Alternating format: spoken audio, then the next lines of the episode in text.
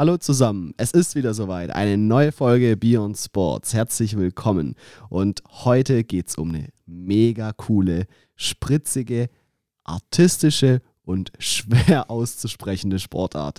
Wir reden heute über Sepak Takraw und ja, wir mussten uns von unserem Gast Kevin tatsächlich erst einmal erklären lassen, wie man seine Sportart überhaupt ausspricht.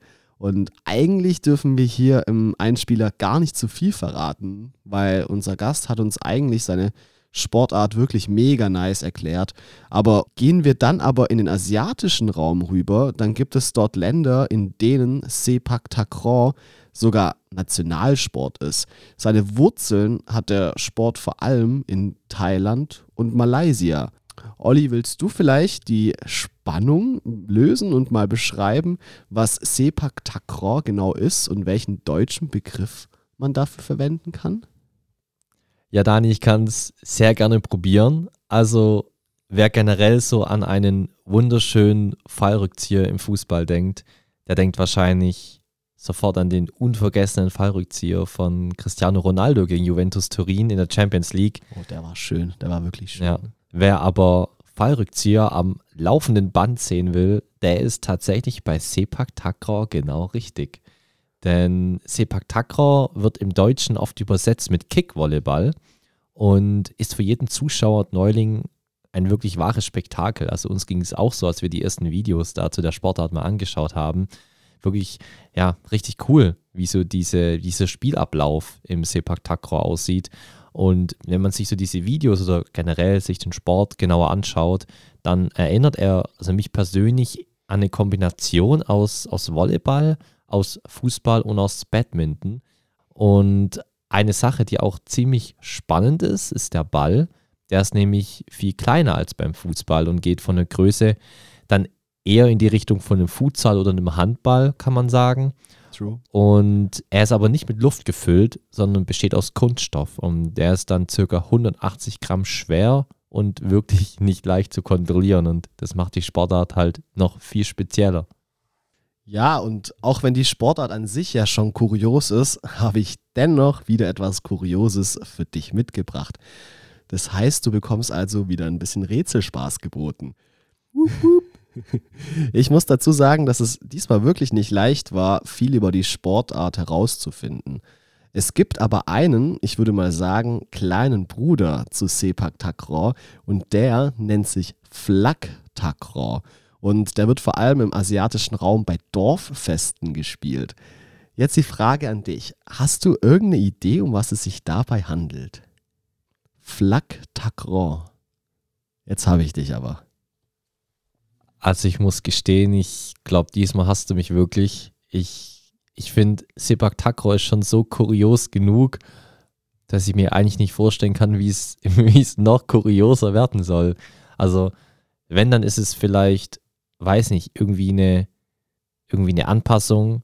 Ich könnte mir zum Beispiel vorstellen, dass noch irgendwie es erlaubt ist, mit der Hand und dem Fuß den Ball zu spielen. Das ist eine Sache, die ich mir noch vorstellen könnte.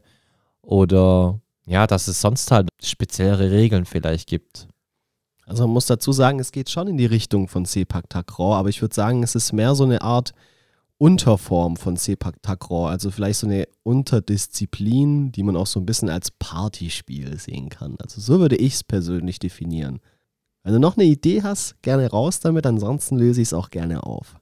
Ich glaube, du kannst mal auflösen. Also ich denke, beim Partyspiel, da geht es ja vielleicht auch eher dann darum, dass man viel trinkt. Das heißt, es geht vielleicht auch eher um die Zielgenauigkeit, anstatt da, dass vielleicht irgendwie ein, ja, ein langer Spielablauf zustande kommt. Und wenn es halt ein Partyspiel ist und wenn ich mir vorstelle, man trinkt da, keine Ahnung, zwei, drei Bier, ob dann die Fallrückzieher halt noch so gut laufen, weiß ich nicht. Deswegen kann ich mir vorstellen, dass es vielleicht eher um Zielgenauigkeit geht, anstatt da so einen perfekten Fallrückzieher hinzulegen. Wäre jetzt mal noch eine Idee von mir. Das ist gar nicht so schlecht. Also das Wort Ziel beschreibt es eigentlich ganz gut. Äh, ich würde mal das Wort Fallrückzieher diesmal rauslassen. Also bei Flaktakraw geht es nicht um Fallrückzieher, man muss aber in ein Ziel kommen. Aber dennoch würde ich sagen, diesmal habe ich dich, denn deine Lösung ist auf jeden Fall nicht richtig. Und ich glaube aber, du hattest auch keine wirkliche Chance drauf zu kommen. Ich habe es dir aber auch nicht leicht gemacht, das muss man auch schon zugeben. Und ich würde es mal auflösen. Also beim Flag Tacron muss der Spieler eine 50 Meter lange Strecke zurücklegen und dabei versuchen, den Ball in der Luft zu halten. Man könnte es also so mit dem Jongliersprint übersetzen und identisch zum Sepak Tacron auch wieder mit den Füßen und dem Kopf. Und wer es schafft, den Ball nicht fallen zu lassen und die Spur auch nicht zu verlassen, hat das Spiel dann gewonnen. Geil. Okay, das ist interessant, aber hat ja an sich auch gar nicht so krass viel mit äh, Sepak Takraw zu tun. Geht ja dann richtig viel, auch wie du es schon sagst, Richtung Jonglieren. Ja. Aber es hat auch wieder so ein bisschen was mit diesem Artistischen zu tun, dass Ja, man halt dieses. Ballgefühl hat. Und der Ball ist auch wieder dasselbe. Also man muss er wirklich versuchen, dann dieses Ballgefühl auf die Strecke zu transportieren und dann in Richtung des Ziels zu sprinten. Und es wird halt eben gerne auf Dorffesten aufgeführt. Das wäre auch was, wo ich dich sehe, ehrlich gesagt. Ich glaube, das macht mega Bock. Du hast ja auch so eine filigrane Technik. Ich glaube, das würde ich dir eher zutrauen wie ein Fallrückzieher bei Sepak Takraw. Ich habe ja früher, als ich noch jung und sportlich war, auch in der Fußballmannschaft gespielt und da war ich tatsächlich auch immer sehr erfolgreich bei uns im alljährlichen Jonglierwettbewerb. Gab es den wirklich? Den gab es wirklich, ja. Dann sehe ich dich jetzt noch mehr dort als bei Sepak Takraw, als ich es eh schon gesehen habe. Ich glaube, ich sehe uns beide da. Aber kommen wir mal wieder zurück zur Folge, denn jemand, der sowohl beim Sepak Takraw als auch beim Flag Takraw brillieren würde, ist unser heutiger Gast. Kevin Tanay war zu Besuch im Beyond Sports Podcast und hat uns die tolle Möglichkeit gegeben, alles über diese coole Sportart zu erfahren, was wir wissen wollten. Also von der Historie des Sports bis hin zur Entwicklung des Sports in Deutschland hat uns Kevin, ich würde mal sagen, voll mitgenommen. Und eins kann ich euch sagen, Sepak Takraw ist einfach eine geile Sportart. Und jetzt wünschen wir euch viel Spaß beim Interview mit Kevin. Servus Kevin, herzlich willkommen bei uns im Beyond Sports Podcast. Moin, moin, Jungs. Schön, dass du da bist. Äh, zu Beginn haben wir natürlich wie immer das Fragensäckchen. Jetzt ist es ja so, dass du bei uns ähm, hier nicht vor Ort bist, sondern ähm, per Telefon zugeschaltet bist. Deswegen würde ich einfach sagen, übernimmt Olli den Part, dass er für dich eine Frage aus dem Fragensäckchen herauszieht. Ich reich's dir mal rüber, Olli. Vielen Dank. Oh, das ist, das ist gut. Kevin, hast du einen guten Sportwitz auf Lager? Einen guten Sportwitz. Ja. Ja. dann kann ich ja direkt den Witz erzählen. Über meine Sportart sogar. Ähm, ich spiele Sepak Takraw und die meisten Leute denken immer, das ist eine asiatische, ähm, es ist was Asiatisches zu essen oder es ist irgendwas Asiatisches, aber können damit immer gar keinen Sport verbinden. Und ich habe schon so oft gehört, was das für ein Nudelgericht ist oder ja, was das was zu essen ist. Und ja, das würde ich so als kleinen Witz sozusagen immer gerne immer den Leuten immer erzählen, ja. das hat ja perfekt gepasst. Ich habe auch noch einen Witz, den ich gerne erzählen möchte. Der ist mir spontan gerade gekommen. An der Kasse im Supermarkt sammeln Sie Punkte. Nein, ich bin Schalker. Oh Gottes Willen. Oh Gottes Willen. Wenn die Schalker jetzt bis zu dem Zeitpunkt, wo die Folge veröffentlicht wird, viele Punkte gesammelt haben, zieht der Witz halt nicht mehr, gell? Ich liebe ihn trotzdem. Ja, er ist gut, er ist gut, den gebe ich dir, der war echt gut. Danke. Ja, Kevin, ich glaube, wir müssen zu Beginn eine wichtige Frage klären. Wie wird denn die Sportart richtig ausgesprochen? Äh, Sepak Takraw heißt sie und das setzt sich aus zwei Wörtern zusammen, kommt aus dem Malayischen und aus dem Thailändischen und heißt einfach übersetzt, tritt den Ball. Ach, cool. Umgangssprachlich wird es ja hier in Deutschland, glaube ich, Kickvolleyball genannt. Stimmt es? Bei den Laien ja und wir sagen immer einfach nur dazu Takraw. Aber das ist die kurze Version sozusagen. Ich glaube, so Leute, die das immer nicht wissen, sagen immer Kickvolleyball. Ja, Volleyball mit den Füßen habe ich schon gehört. Badminton mit den Füßen habe ich alle schon gehört, ja. Ja, als wir vorhin drüber gesprochen haben, haben wir auch gedacht, eigentlich hätte sich ja viel mehr der Name Fußballtennis angeboten, anstatt Kickvolleyball, oder? Ja, beim Fußballtennis darf der Ball ja den Boden berühren.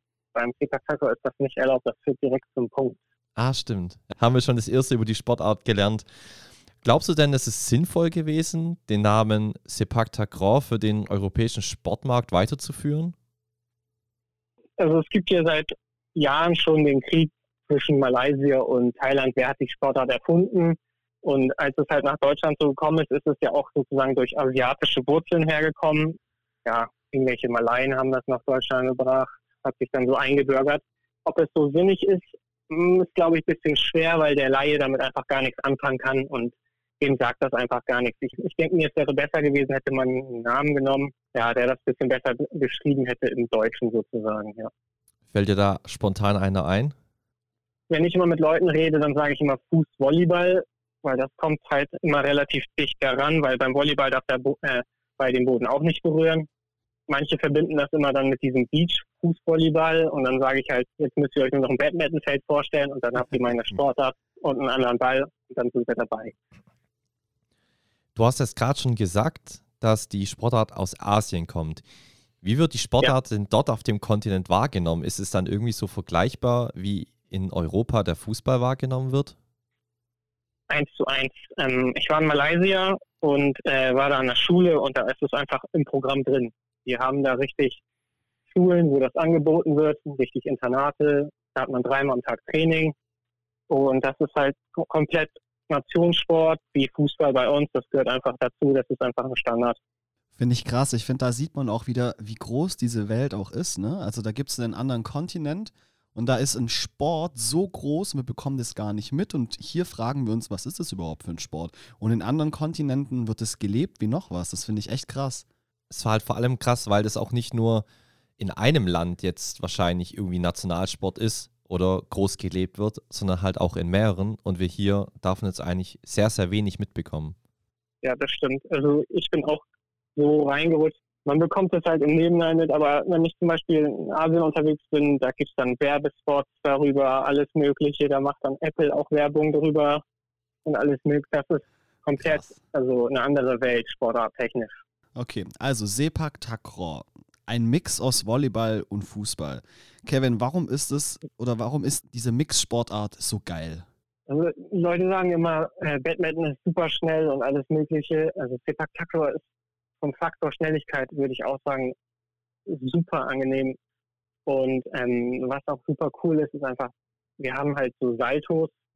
Die Angreifer greifen halt unterschiedliche Varianten an und das sieht einfach spektakulär aus. Es ist einfach ja sportlich super cool anzusehen. Beim Fußball freuen sich alle, wenn irgendeiner einen Fallrückzieher macht. Bei uns ist es einfach Standardprogramm. Da gehört das einfach dazu und das ist bei jedem Ballwechsel so. Deswegen ist diese Sportart einfach so faszinierend, würde ich sagen. Und jetzt hast du ja schon so ein bisschen angerissen, dass du da in diese Sportart so reingerutscht bist. Was war denn so dein erster Berührungspunkt ja. mit der Sportart? Also wie kam es dazu, dass du den Sport jetzt so erfolgreich ausübst? Mein Trainer, kommt aus Malaysia, der hat äh, damals äh, in meiner Schule eine AG angeboten, also so einen Kurs, wo dann äh, mein Freund mir das empfohlen hatte, der aus Vietnam kommt, der dann meinte, das musst du mal versuchen, weil ich war relativ aktiv im Fußball, habe auch sehr aktiv Fußball gespielt und ja, dann einfach getestet, gespielt, verliebt, geblieben. Das ist dann sozusagen der Ablauf gewesen, weil einfach, ja, diese Action hat mich dann gereizt wenn man halt, ich habe direkt als Angreifer angefangen und habe gesehen, halt so videotechnisch, was die alles so später können. Und dann habe ich mir gesagt, das will ich auch irgendwann können. Und Übung, Übung, Übung. Und jetzt habe ich es einigermaßen drauf. Ich würde jetzt nicht sagen, dass ich Spitzensportler bin, weil also im Vergleich zu den Thailändern und Malaien, die sehen uns sowieso noch als Beginner sozusagen. Also für europäischen Standard würde ich schon sagen, dass wir als Emsorner-Team mit einer der Top-Favoriten sind. Ja, cool. Dann gib uns doch noch, noch mal einen kleinen Einblick in Sepak Takraw. Wie wird gespielt und was sind die Regeln, die es so zu beachten gibt? Es gibt unterschiedliche Varianten von Sepak Takraw. Es gibt ähm, 2 gegen 2, 3 gegen 3. Ich würde sagen, es gibt sogar noch mehr Varianten, 4 gegen 4 und eine Beach-Variante. Aber ich denke, wir sollten auf das Klassische uns fokussieren. Das wäre das 3 gegen 3. Ähm, es ist wie folgt aufgebaut. Beim Sepak Takraw ist es nicht wie beim Volleyball, dass man äh, dreht, jeder bleibt fest auf seiner Position. Drei gegen drei bedeutet, dass wir einen Angreifer vorne haben, der der Striker ist. Ähm, dann haben wir im hinteren Feld den Tekung, der die Angaben schießt. Und den Feeder, das ist der Zusteller, der sozusagen den Ball zum Angreifer zustellt. Der perfekte Ablauf wäre, wenn die Angabe rübergeschossen wird, der Tekung, also der, der die Annahme und Angabe macht, nimmt ihn an, spielt ihn zum Feeder, den Zusteller, und der Striker greift dann sozusagen also an mit dem Ball. Das ist der perfekte Ablauf. Regeltechnisch ist es so, wie beim Volleyball, dass theoretisch der Ball darf nicht den Boden berühren, darf, Netzkontakt ist erlaubt, der Spieler darf nicht das Netz berühren, aber der Ball darf zum Beispiel in den Netz reinfallen und dann, dann darf der Ball rausgefischt werden. Jeder Spieler darf sozusagen dreimal den Ball berühren, aber im Team darf komplett als Summe auch nur dreimal der Kontakt erlaubt sein. Das bedeutet, ich könnte als Angreifer dreimal selber machen, muss dann sozusagen beim dritten Ball rüber. Mhm. Aber es ist halt nicht so gerne gesehen. Man sieht halt gerne so einen perfekten Ablauf, sage ich mal, wie ich vorhin beschrieben hatte. Genau. Das ist dann wie beim Fußball, der, der immer durchdribbelt und nicht passt. ja, das, genau, das gibt es auch. Das passiert auch mal sozusagen, wenn halt ein bisschen, äh, bisschen hektischer Spielzug ist, dass halt dann zum Beispiel dreimal ein, eine Person berührt, aber es ist halt viel angenehmer, den ersten Ball hochzustellen, dann hat man halt Ruhe, dann kann der Zusteller dahin laufen, guckt sich einmal an, wo der Gegner seinen Block hinstellt und dirigiert sozusagen perfekt seinen Angreifer in die Position, dass die Person dann dementsprechend dann angreifen kann. Weil wir stehen ja mit dem Rücken zum Netz als Angreifer und vertrauen sozusagen auf unseren Zusteller, mhm. dass er halt sieht, okay, in die Richtung kann er angreifen, da muss ich ihn zustellen. Ja, das ist dann nochmal eine hohe Kunst.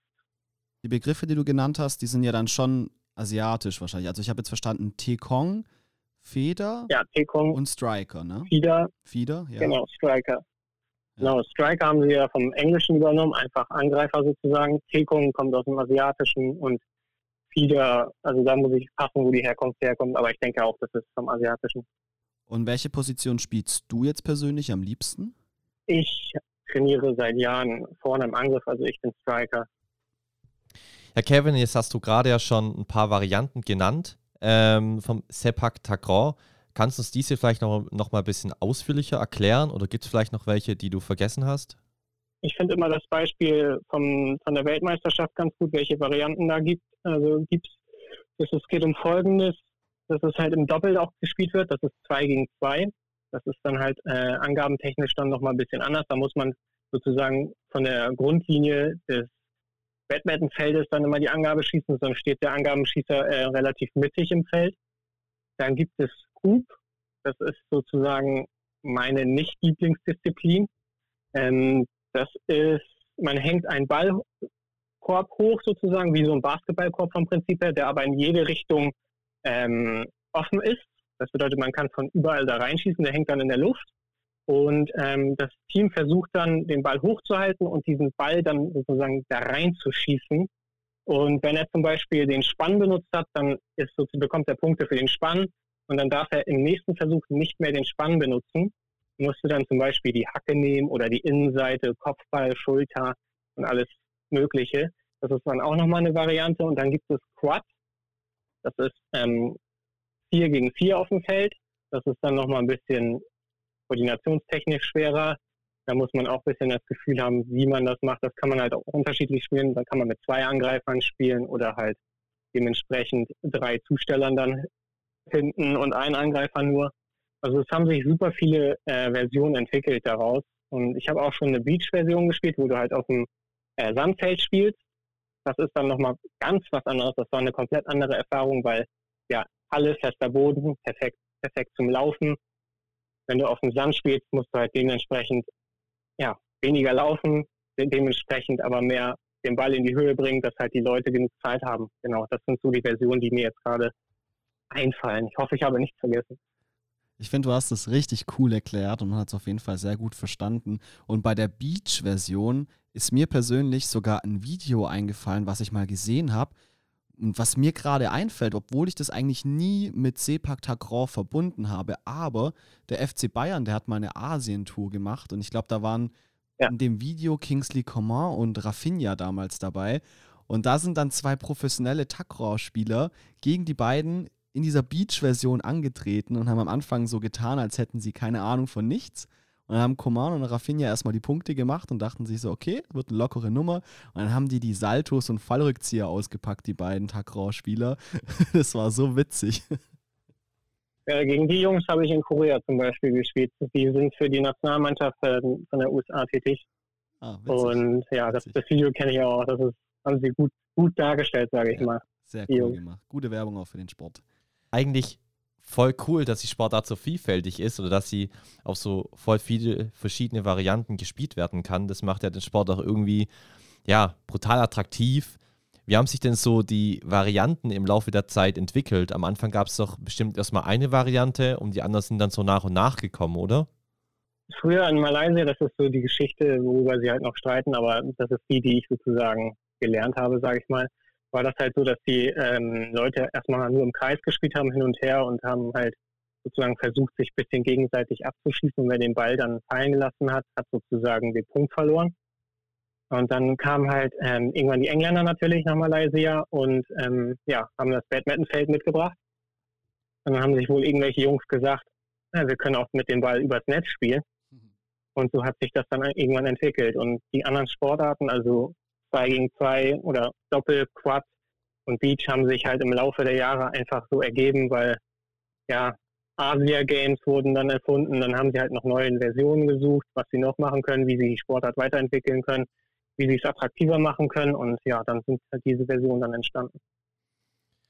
Eine Besonderheit in jeder Sportart ist ja eigentlich oft auch das Spielgerät besonders bei Ballsportarten. Und wenn man sich ja. jetzt Videos von Sepak Takraw anschaut, was wir auch sehr häufig gemacht haben, jetzt als wir uns auf die Folge vorbereitet haben, wir können auf jeden Fall sagen. Süchtig danach geworden. Es, wir haben auch in deinem Instagram-Profil einige Videos angeguckt und wir können wirklich sagen, es ist ja wirklich krass, wirklich, wie da gespielt wird und auch Technik und Freestyle-technisch muss man ja, glaube ich, echt einiges mitbringen. Aber ihr spielt ja nicht mit einem Volleyball. Der Ball sieht ja von der Größe nee. aus eher wie ein Handball oder eher sogar wie ein Futsal. Ähm, was kannst du uns denn generell Wichtiges so zum Spielball mal erklären? Also Handball kommt von der Größe in etwa hin.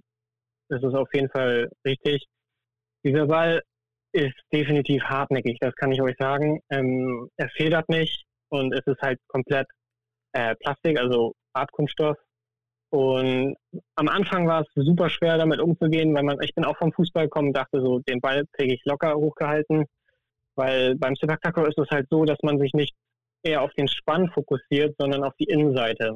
Man bietet halt sozusagen den Ball ein bisschen mehr Fläche an, um anzunehmen und den Ball hochzustellen, weil im Spann ist halt einfach so, ja, wenn er an die Seite kommt sozusagen vom Spann, dann geht er halt nicht kerzengerade hoch und verspringt natürlich leichter. Und ähm, also bevor man richtig so mit dem Ball umgehen kann, muss man schon ein bisschen, bisschen aktiver spielen. Und ja, unser Trainer sagt immer, Basics ist das A und O.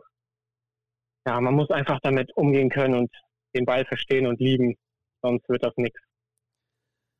Wenn jetzt hier jemand bei der Folge zuhört und sich dann so denkt, wow, den Sport will ich auch ausüben, was würdest du denn sagen, was muss man denn so als Sportler mitbringen, um bei Sepak Takraw erfolgreich zu sein? Also mir wurde mal gesagt, wenn man so ein bisschen Basics hat vom Fußball, so Ball hochhalten kann, ist es auf jeden Fall vorteilhaft. Es ist natürlich immer abhängig von der Position, die man halt dann spielen will, was man so braucht. Aber ich denke einfach, wenn man halt ein bisschen Ballgefühl hat und einigermaßen äh, Lust und Laune hat, dann kann eigentlich jeder diese Sportart durchführen. Es ist halt immer, je nachdem, wie viel Ehrgeiz man einfach da reinsteckt, wie viel Zeit man da reinsteckt, um sozusagen gut zu werden. Aber wie gesagt, ein bisschen Ballbeherrschung und man kann schon theoretisch spielen. Okay, du hast ja auch erwähnt, dass du vom Fußball kamst. Ähm, wenn jetzt jemand, sag ich mal, normal gut Fußball spielen kann, wäre der dann bei euch automatisch auch erfolgreich? Es ist halt immer schwer zu sagen, was definiert Erfolg. Also es geht es hier um, um sozusagen, dass sie einfach mitspielen können oder geht es hier darum, dass sie auch definitiv Turniere gewinnen können. Weil wenn es um Turniere gehen würde, die Leute, gegen die wir halt spielen, die spielen schon seit Jahren.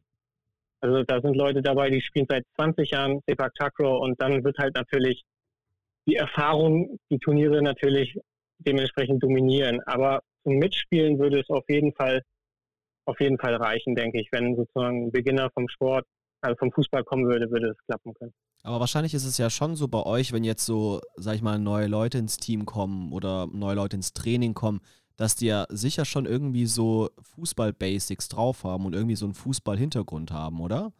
Äh, die meisten Spieler, die gekommen sind, waren ja vom Fußball. Wir hatten aber auch schon Spieler, die hatten gar keinen äh, Fußball-Background, kamen dann zum Beispiel vom Karate oder sowas. Krass. Da sind halt die Bewegungen motorisch super gut, weil es sieht halt also von dem, vom Saito her sieht das dann halt angenehm aus und die Bewegung ist super gut. Aber was halt dann natürlich fehlt, ist die Ballkontrolle und auch das Timing, den Ball zu treffen. Natürlich, also was die perfekte Mischung wäre, Kampfsportler mit Fußball-Background. Das wäre sozusagen das Perfekte, was kommen könnte. Aber wir sind, wie gesagt, wir, jeder Spieler, der einigermaßen Ballbeherrschung hat, kann alles lernen. Es ist alles lernbar und wir sind da auch sehr offen und werden jetzt irgendwie, wenn keiner einen Background hat von gar nichts, kann er trotzdem kommen und wir werden dann versuchen, alles beizubringen. Und dann ist es sozusagen Eigenehrgeiz, wie viel die Person dann selber macht natürlich. Wir geben ihm das Beste mit, was wir gelernt haben und ja. Wie lange hast du denn gebraucht, bis du den Salto-Schuss, so nenne ich ihn jetzt einfach mal, perfekt machen konntest? Das hat super lange gedauert, muss ich ehrlich sagen. Ich habe halt die andere Übung sozusagen, es gibt ja zwei Angriffsvarianten, einmal die Schere nennt man das im Deutschen und den Salto und ich habe halt anfangs die Schere angefangen, weil die halt angenehmer zum Lernen ist und den Salto habe ich so, sage ich mal, nach der Halbzeit von meiner Karriere jetzt, wie ich so bin, wenn ich das so sagen kann. Also geschätzte Zeit würde ich dann so sagen, ich habe dafür drei Jahre gebraucht, um das zu lernen, ja.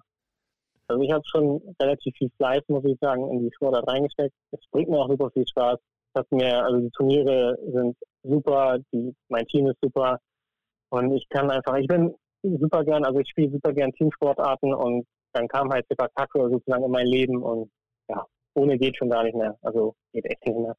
Aber jetzt mal no joke, wenn ich mir das so angucke, wie artistisch ihr da durch die Luft fliegt, dann sieht das schon für mich krass gefährlich aus. Sag mal bitte ehrlich, hast du dich schon irgendwann mal dabei verletzt? Also ich mache das jetzt circa 14 Jahre. In den 14 Jahren habe ich mir einmal die Bänder gerissen am rechten Fuß. Das war so die schwerste Verletzung, die ich hatte. Und ähm, sonst, also bruchtechnisch war nichts, weil unser Trainer hat uns halt erstmal beigebracht, wie man erstmal hinfällt sozusagen, bevor wir überhaupt das machen durften, was wir machen. Und verletzungstechnisch ja Bänder und ich hatte einmal am Knien Ideen sozusagen, weil ich einmal drauf gelandet bin. Das war halt Eigenverschulden, sage ich mal.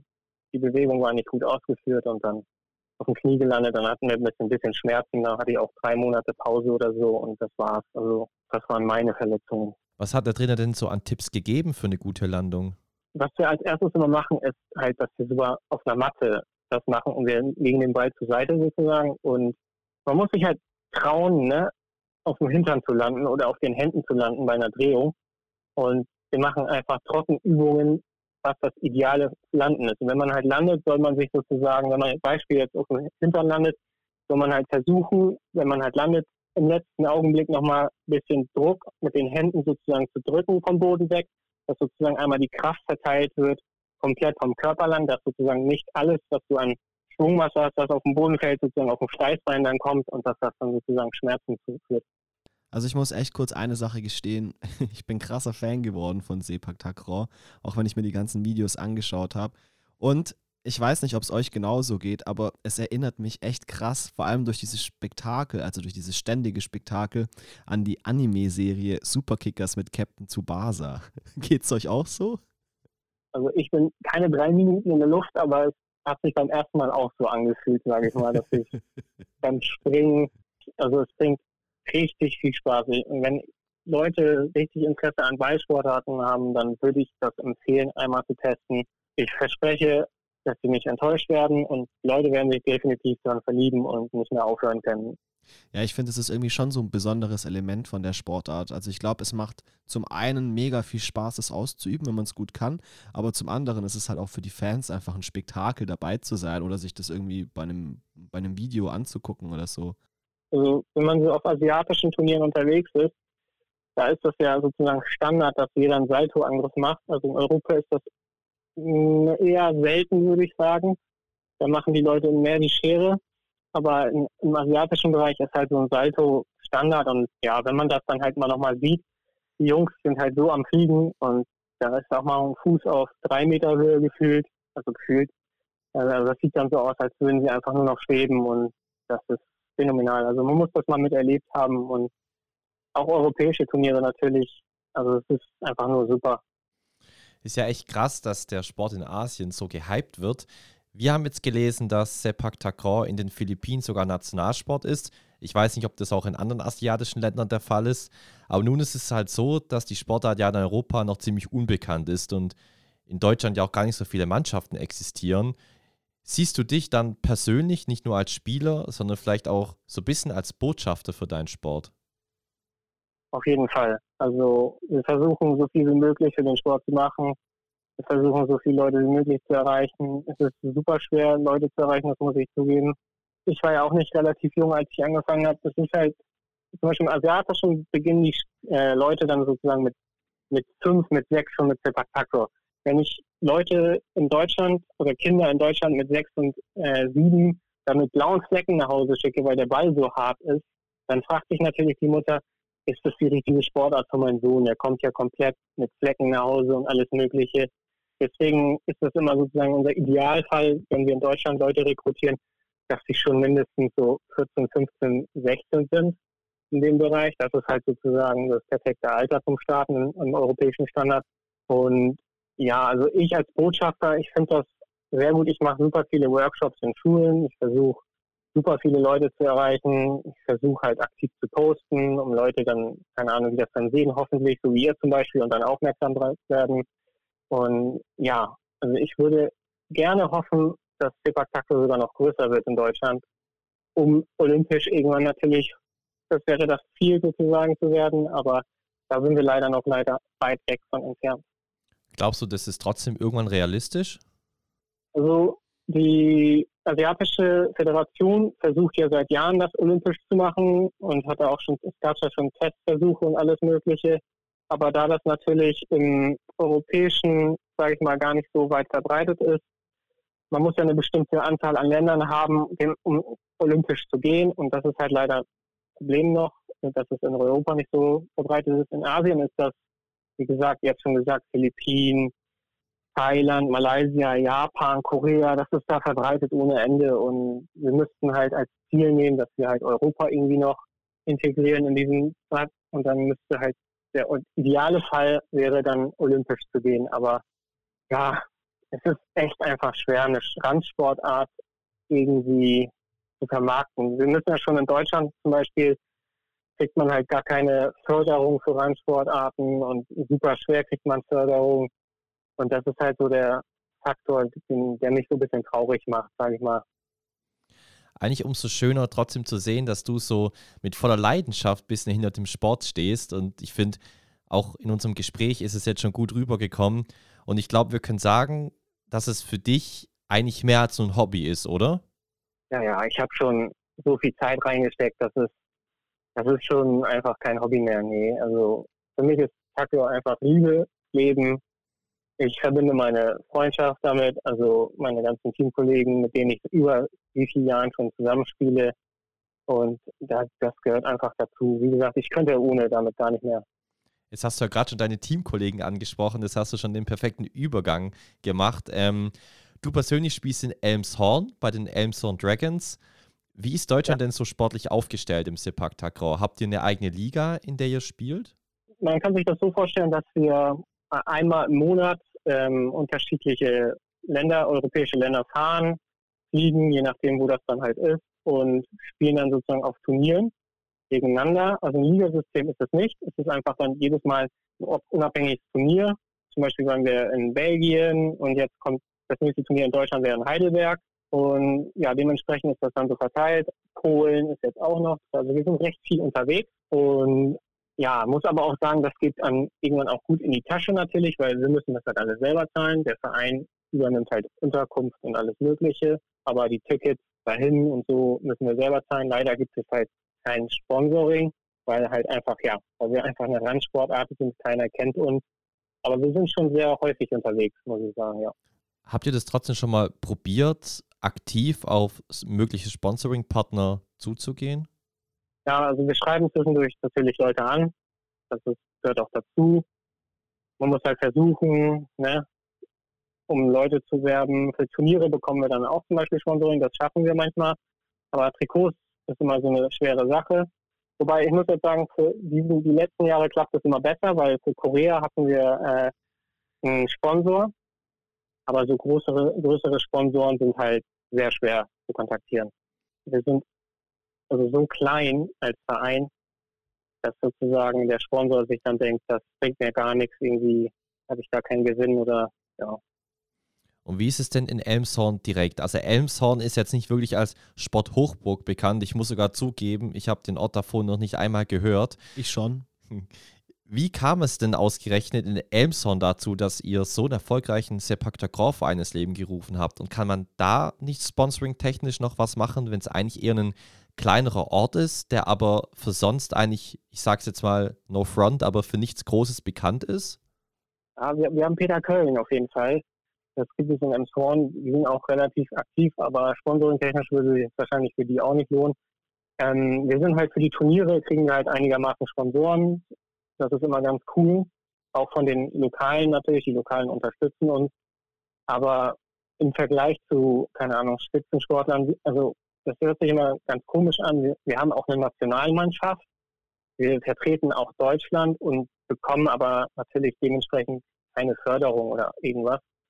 Aber einige Spieler von uns sind auch in der Nationalmannschaft tätig und je nachdem, wann das Turnier ist, wann die Weltmeisterschaft sind, schicken wir auch, versuchen wir auch jedes Mal äh, Spieler hinzuschicken. Aber Sponsoring ist halt so ein schwerer Key, sage ich mal, bei uns, der halt nicht so immer klappt. Jetzt hast du gerade selber mal wieder die perfekte Überleitung für uns gemacht, denn es geht jetzt um die deutsche Nationalmannschaft. Ähm, du warst ja schon bei zwei Weltmeisterschaften für Deutschland am Start. Kannst du uns da ein bisschen ja. erzählen, was du da erlebt hast und wie das alles so auf dich gewirkt hat? Das ist halt eine komplett andere Welt, wenn man halt die ganze Zeit nur europäische Turniere spielt, weil es gibt halt so viele Zuschauer einfach dann im asiatischen Bereich. Wir haben ein Beispiel, gebe ich mal gerne Thailand. Das war mein erstes ähm, internationales Turnier, was ich hatte, also außerhalb von Europa.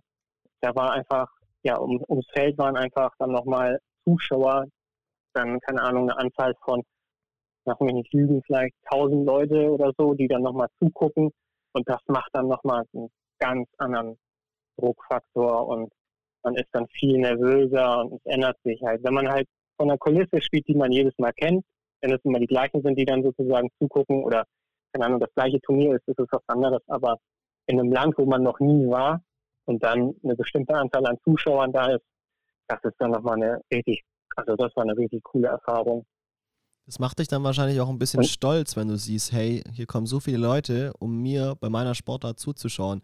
Aber zugleich macht es wahrscheinlich auch dich ein bisschen traurig zu wissen, hey, wenn ich wieder nach Hause komme, dann wird es eben nicht mehr der Fall sein, oder?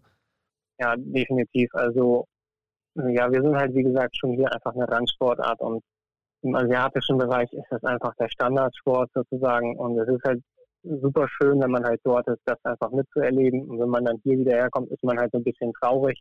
Wo sind die ganzen Leute hin? Und ja, das, das gehört dazu.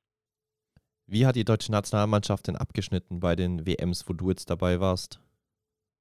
Thailand war eher suboptimal, muss ich sagen. Da waren wir mit den ganzen Jugendspielern da. Das war halt so, dass wir in der Gruppenphase, dann sind wir leider raus. Im Doppel haben wir dann ähm, eine Runde weiter haben, sind wir dann so zusammengekommen, hat aber nicht für einen Platz gereicht in Korea.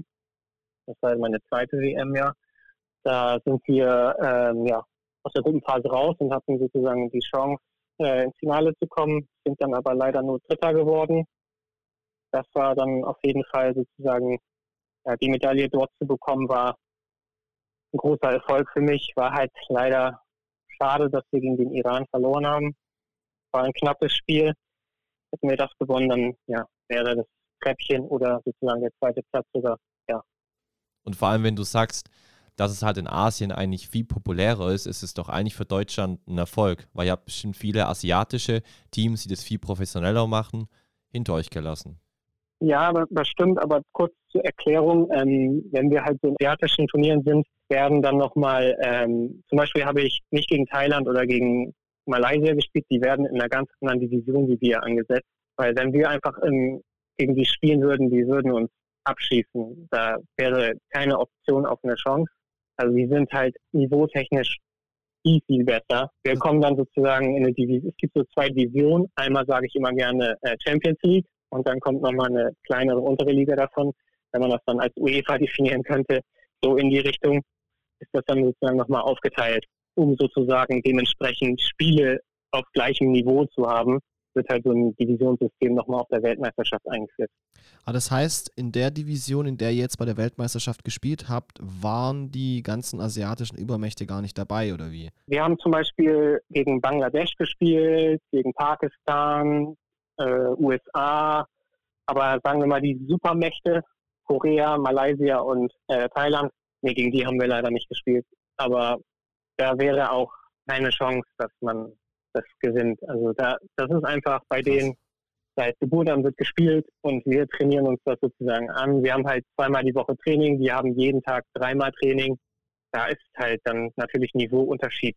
Das sind ja dann wirklich komplett verschiedene Welten. Das finde ich finde ich gerade wirklich richtig krass. Das heißt, nicht mal bei der Weltmeisterschaft, bei, bei der ihr jetzt mitspielt, spielen die asiatischen Länder mit, sondern die tragen ihre eigene sozusagen asiatische Weltmeisterschaft aus, oder wie? Also wenn wir zum Beispiel in dieser Division, wo wir jetzt gerade waren, sagen wir die UEFA, Erster werden, steigen wir automatisch auf in die äh, Champions League und spielen dann im nächsten Jahr automatisch dann gegen Thailand und äh, gegen Korea. Und wer ist denn jetzt in Europa so der härteste Gegner? Also wie steht da Deutschland im europäischen Vergleich da? Ich finde es immer so schwer zu sagen, weil hm, das ist immer super schwer zu sagen. Also Deutschland ist schon mit sehr, sehr stark ich würde auch sagen, dass wir im Europäischen definitiv der Favorit sind. Also spielertechnisch sind wir sehr, sehr gut aufgestellt. Und glaubst du in irgendeiner Zukunft noch daran, dass man vielleicht mal so asiatische Übermächte irgendwie besiegen kann? Wenn Sepak Takraw nicht mehr als Transportart in Deutschland anerkannt wird und wenn wir sozusagen eine Förderung im Sinne von Spielern bekommen würden, würde es machbar sein, ja. Wenn wir jetzt Beispiel, keine Ahnung, auch dreimal die Woche Training hätten oder es als Spitzensport anerkannt wird und wir Förderung bekommen würden, dann könnte das klappen. Weil das sind Vollzeitsportler, das darf man halt nicht vergessen.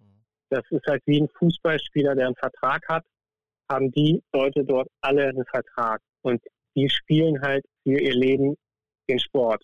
Und bei uns ist es einfach sozusagen dementsprechend Hobbyverein oder ein Verein, der gegründet wurde, der gerne Sepak spielen wollte, der ich, wo ich schon sagen muss, so weit gekommen ist, dass wir eingeladen werden zu solchen Turnieren, wo wir mitspielen können, gegen sozusagen asiatische Länder, bei denen trotzdem, wo dreimal die Woche Training ist. Also sind wir schon sehr weit gekommen als deutsches Team. Ja, das ist ja für euch auch gut, um euch ein bisschen was abschauen zu können, um Erfahrungen zu sammeln und daraus vielleicht eure Rückschlüsse zu ziehen, oder?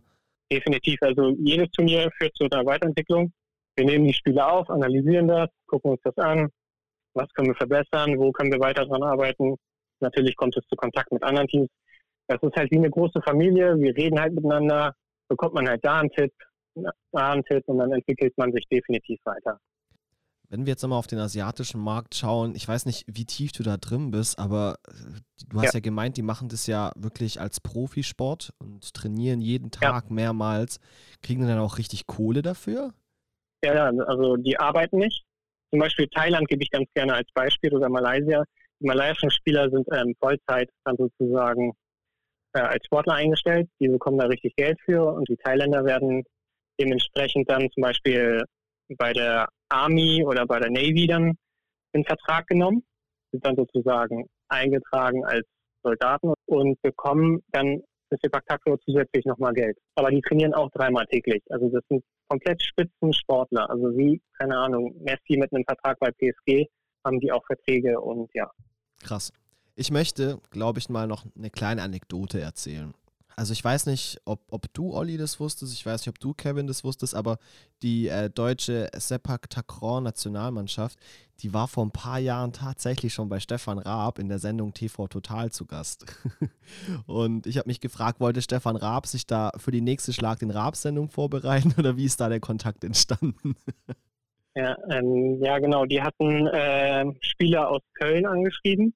Wir haben halt eine WhatsApp-Gruppe, wo dann halt geschrieben wird, hey, wir haben so ein Angebot sozusagen bekommen, dort aufzutreten, wir können Sepak promoten.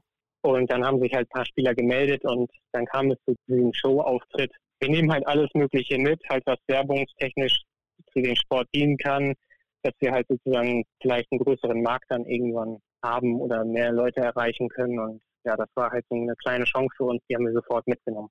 Aber ich muss sagen, das war auf jeden Fall ein sehr witziges Video. Also ich, ich kann mir gut Stefan Raab bei euch in der Mannschaft vorstellen. Der hat das gut gemacht. Ja, er ist auch herzlich eingeladen. Er kann gerne mittrainieren. wir nehmen jeden auf. Es ist egal, welches Alter man ist. Hauptsache, man hat Lust, Sport zu machen, man hat Lust zu spielen. Jeder ist definitiv willkommen. Aber das sind dann auch genauso die PR-Maßnahmen, die ihr braucht, um euren Sport pushen zu können, oder? Ich meine, einmal im TV auftreten ist doch schon was Krasses. Ja, so zwischendurch kommen so Fernsehauftritte, das ist halt immer so ganz gut. Das pusht den Sport nochmal. Was halt sehr vorteilhaft ist, was man halt immer machen kann, das haben wir gerne gemacht früher. Jetzt ging, also ging die letzten Jahre nicht, wegen Corona natürlich, dass wir für Schulen gefahren sind und dann da halt dann sozusagen Showmatches gemacht haben oder ein Probetraining mit allen. Das ging halt leider nicht wegen Corona und da hat man halt auch mal so Leute abwerben können oder so und die haben dann auch das mitprobiert und sind dann geblieben, genau. Das ist halt so der ideale Fall, ne? wenn man halt direkt Spieler braucht, sage ich mal, direkt an die Schule und die Leute abwerben vom Fußball, sage ich mal, der Konkurrenz. Du hast ja auch erwähnt, dass ihr immer wieder größere Turniere habt. Wie sieht es denn dann da mit Übertragungen oder Streaming-Möglichkeiten aus? Kann man sich irgendwo eure Spiele live anschauen? Was auf jeden Fall gemacht wird, ist meistens, dass die Spiele, einige Spiele werden aufgenommen und dann bei YouTube auf jeden Fall hochgeladen. Und es ist halt abhängig vom Verein natürlich. Zum Beispiel haben wir das in Emshorn letztes, letztes Mal, vor Corona war ja das letzte Turnier, haben wir das, äh, haben wir die, sozusagen diese Top-Spiele gestreamt, dass die Leute das auch angucken können und haben sie auch aufgenommen und auch aufgeladen, hochgeladen. Das ist halt immer die Frage von, ja, vom Preislichen her, wer macht das? Macht das einer umsonst? Ist einer nett genug? Mhm. Aber ich habe gelesen, jetzt gibt es ja demnächst diesen neuen Streaming-Dienst, der sich ja auf Randsportarten fokussiert. Ich muss gestehen, mir fällt der Name gerade nicht ein, aber da würde ich euch perfekt sehen. Also wirklich einmal Sepak Takraw im Streaming-Format. Das wäre doch wirklich mega geil, weil dann hat man auch wirklich die Möglichkeit, den Sport näher kennenzulernen und einfach zu verfolgen. Vielleicht auch Fan zu werden. Das wäre echt cool. Also wenn dir der Name irgendwann wieder einfällt, kannst du mir den gerne mal schreiben, weil das wäre echt optimal, wenn wir halt dadurch auch nochmal mehr Leute erreichen könnten. Kommen wir zu einer abschließenden Frage, Kevin. Wenn du einen Wunsch für deine Sportart frei hättest, was würdest du dir für Sepak Takraw wünschen? Oh, das ist ganz leicht, olympisch werden. Weil dann kann ich nochmal einmal olympisch auftreten. Das wäre schon ein richtiger Traum für mich, ja.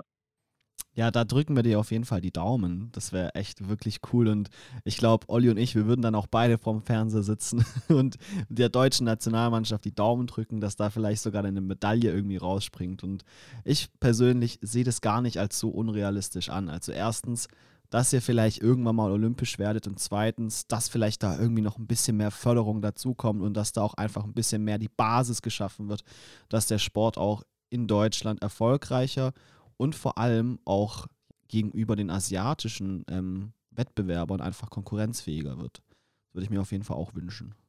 Auf jeden Fall. Ich danke auf jeden Fall. Ich weiß ich schon mal, dass zwei Leute definitiv zugucken. Dann gebe ich natürlich mein Bestes noch mehr.